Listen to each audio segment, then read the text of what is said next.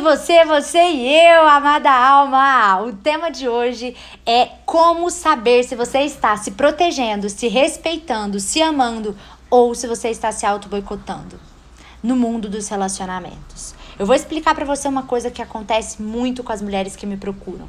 Só para você entender. As mulheres que chegam aqui até mim, elas são mulheres bem-sucedidas, então elas estão já tendo uma conquista profissional interessante, só que elas percebem que os relacionamentos atrapalham muito elas a se tornarem mulheres mais produtivas, mais focadas, mais bem-sucedidas e realizadas em suas vidas. Porque elas estão sofrendo, elas estão passando por frustrações e por isso elas justamente usam o dinheiro que elas ganham no profissional para pagar muita terapia, muito autoconhecimento, vários retiros, várias coisas diferentes para elas poderem se autoconhecer. Elas são fãs do autoconhecimento. Elas investem muito tempo e dinheiro em autoconhecimento.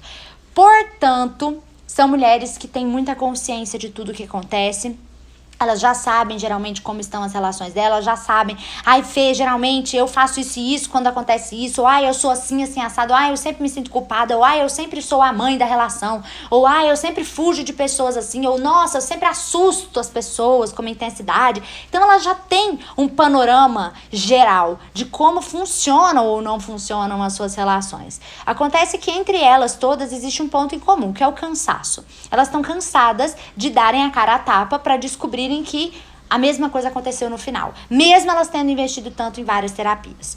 E aí elas querem, de fato, um passo, um plano prático para elas fazerem acontecer na vida delas. Então elas estão esperando que alguém chegue e fale: "Faça isso, que você vai ver isso. Faça aquilo outro, que você vai ver o resultado X".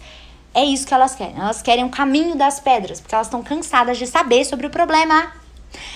Só que aí, essas, uma parcela destas mulheres chegam aqui querendo viver realmente relacionamentos saudáveis, querendo viver um amor real e recíproco. E elas continuam buscando informações, buscando aprimoramento. Seguem muitas contas no Instagram, de vários terapeutas, de muito é, assunto que tem a ver com espiritualidade, com física quântica. Elas assistem todas as lives, elas comentam os posts do Instagram, elas curtem tudo, indicam para as amigas elas vivem uma rotina diária, lendo e assistindo conteúdo de autoconhecimento pela rede social, mesmo elas tendo cansado de saber tudo e não conseguir botar em prática. Porque elas não conseguem ficar paradas. Elas são inconformadas com tanta frustração, com tanto sofrimento. Elas querem de fato conseguir atrair no trio um amor real e recíproco, porque elas têm um sonho. Geralmente elas têm um sonho de viver uma família, elas têm um sonho de envelhecer com um par, né? Muitas têm sonho de ser mãe, outras não querem ser mãe, mas querem construir um relacionamento duradouro. E elas acreditam que para isso acontecer, elas precisam se preparar para viver relacionamentos com maturidade. Porque elas acreditam que manifestar uma relação saudável leva anos de autoconhecimento. E é por isso que elas continuam investindo muito tempo e dinheiro em preparação, mesmo se sentindo no fundo desempoderadas e até um pouco desvalorizadas por não estarem conseguindo mudar na prática tudo aquilo que elas já sabem. Então elas acham que essa rotina diária de ler sobre autoconhecimento, né, acreditam que vai tornar elas mais sábias. Mais sábias para se relacionar quando as próximas oportunidades de um novo par chegar, mais sábias para poder sair de um relacionamento ou nem entrar numa relação quando ela perceber que é furada. Só que na verdade, isso é uma armadilha. E eu vou explicar por quê. Além disso contribuir para o auto-engano de que ela está fazendo algo para conseguir viver um relacionamento de amor real e recíproco, ou seja, conseguir alcançar seu objetivo, elas acabam idealizando o próximo relacionamento. Então é como se fosse uma lista com vários cheques. Então, meu relacionamento, a pessoa tem que ser assim, a pessoa tem que ser assada, a pessoa tem que fazer isso, eu tenho que viver tal coisa, a gente tem que viajar, a gente tem que, tem que, tem que, tem que, precisa de, precisa de, precisa de e a chance de se frustrar é bem maior. Ela aumenta o nível de exigência, não só com outras pessoas, mas também com elas mesmas. E isso contribui para o ciclo da desvalorização, não merecimento e baixa autoestima. Como funciona esse ciclo da desvalorização, não merecimento e baixa autoestima? Quando elas têm pensamentos que elas se sentem desvalorizadas, então, por exemplo, quando elas não conseguem mudar na prática e repetem o mesmo tipo de relacionamento, ou caem na mesma cilada, ou continuam sendo trouxas, ou continuam percebendo que na hora H elas estão repetindo o mesmo padrão no relacionamento, atraindo o mesmo tipo de pessoa, elas começam a falar: Poxa vida, eu invisto tanto em autoconhecimento e não tô conseguindo resolver isso. Ou elas vão atrair uma nova pessoa percebe, ixi, é a mesma coisa, olha lá. Não me manda mensagem, dá chá de sumiço, não quer falar comigo, tanto quanto eu quero, não está me priorizando. Então a pessoa se sente desvalorizada.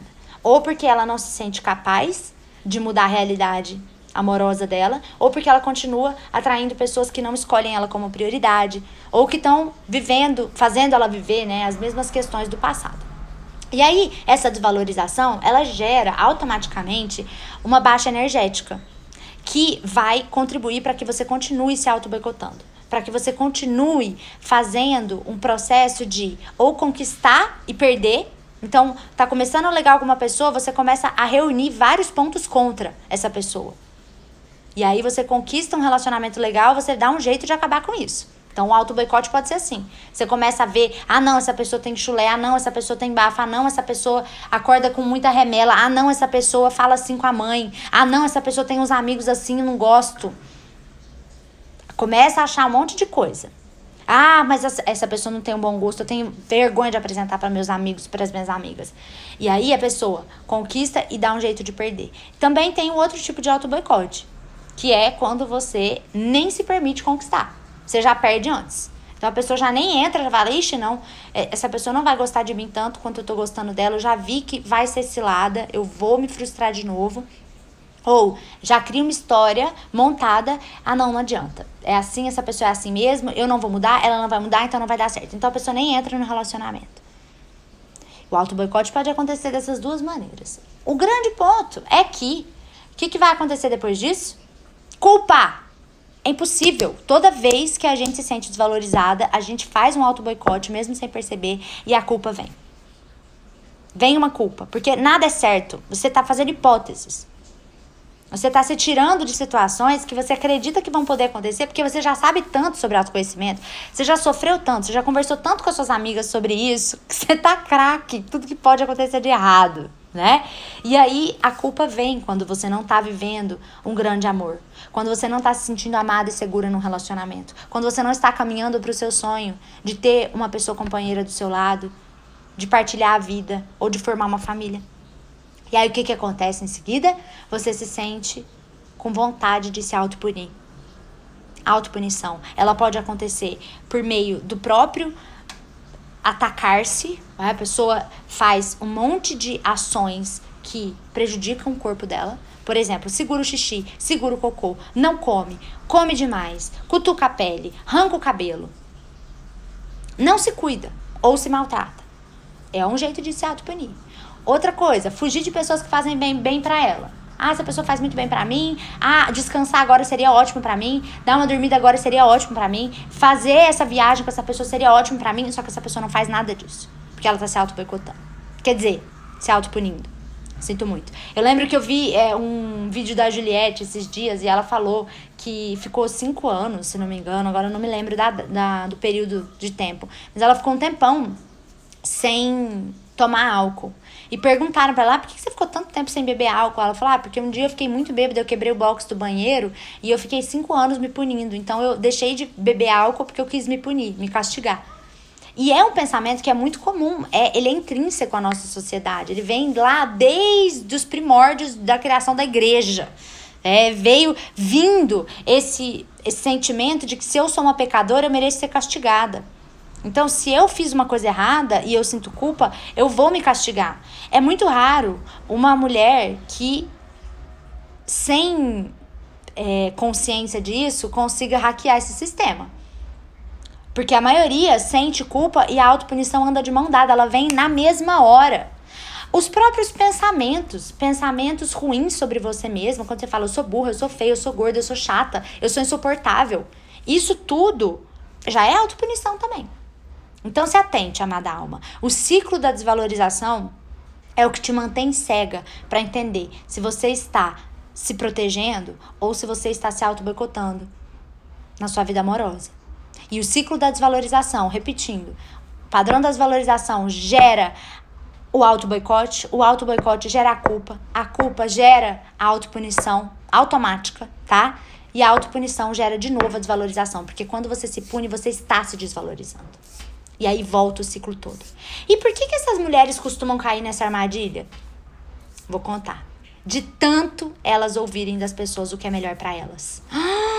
Eu aposto que você já passou por, por essa fase ou conhece alguma mulher que está nessa situação. De tanto ouvir o que é melhor para elas, onde estão seus erros, elas acabaram se acostumando com essa dinâmica que é a dinâmica da vítima confortável. E a prova que isso possivelmente já aconteceu com você ou com alguém muito próximo de você é quando essa mulher fica com medo de se entregar para uma nova pessoa e perceber que todo o seu esforço estudando sobre autoconhecimento, aprimorando as suas maneiras de se relacionar, todo o seu esforço não valeu de nada. Por isso, essas mulheres preferem continuar estudando, imaginando a situação perfeita para a próxima relação dar certo. Olha que louco. Tanto preparo e tanta super exigência, na verdade, acabam se tornando auto-boicote. E quem cai nessa armadilha acaba fazendo tanto esforço, exatamente como acontece com quem quer passar no vestibular. Por isso que eu falo que é a perigosa armadilha do pré-vestibular. Porque na hora do vamos ver, essas pessoas que passaram anos se preparando para as provas de vestibular, elas ficam extremamente nervosas e elas erram coisas bobas. Eu aposto que você já ouviu alguém na época de vestibular, um primo, você mesmo, suas amigas na época, nossa, errei uma coisa boba, eu sabia, por que, que eu errei isso? Erra coisas que sabia, porque no dia não tá bem emocionalmente o suficiente. Porque não vai ter um dia que a gente vai estar tá extremamente perfeito e que a gente tem como saber disso antes. Não tem como saber disso antes. Não tem como prever se depois de ter tanto estudado pro vestibular eu vou chegar lá e vou arrasar na prova ou eu não vou estar tá bem no dia. Então, a mesma coisa acontece com relacionamentos. Se você se esquiva de se relacionar por medo de sofrer de novo, você não consegue começar a mudança efetiva. Essa mudança só acontece quando você pratica o que você aprendeu. Ah, só existe essa maneira. Praticar o que você aprendeu sobre atrair e nutrir um relacionamento saudável. Então, amada alma, se preparar nesse caso só serve para você idealizar um relacionamento perfeito. Só serve para você se auto-enganar. Como se você estivesse fazendo algo para mudar. Mas aí a desculpinha fica lá atrás. Ah, isso leva tempo mesmo, é devagar. Vou contar uma história para você. Certa vez, houve uma mentoranda minha, que era empresária. Ela tinha 50 anos. E ela me falou na primeira sessão dela: Fê, eu quero mesmo achar alguém pra envelhecer do meu lado. Eu quero viver uma relação de companheirismo, sabe? Eu já fiz de tudo. Eu me amo. Hoje em dia eu abro champanhe para mim mesma. Eu tenho um ritual de alto amor ótimo. Eu me cuido muito bem. Eu estou sozinha. E ótima sozinha. É, não fico me sentindo mal por não ter ninguém. Mas eu sinto que tem alguma coisa de errado em mim. Porque eu nunca consigo levar as relações que eu começo adiante. Então, quer dizer, percebe que já é uma mulher que tem uma consciência. Ela vem para mim e ela fala: Ó, oh, Fê, eu estou, não tô conseguindo levar as relações que eu começo adiante. Então, ela estava na perigosa armadilha do pré-vestibular.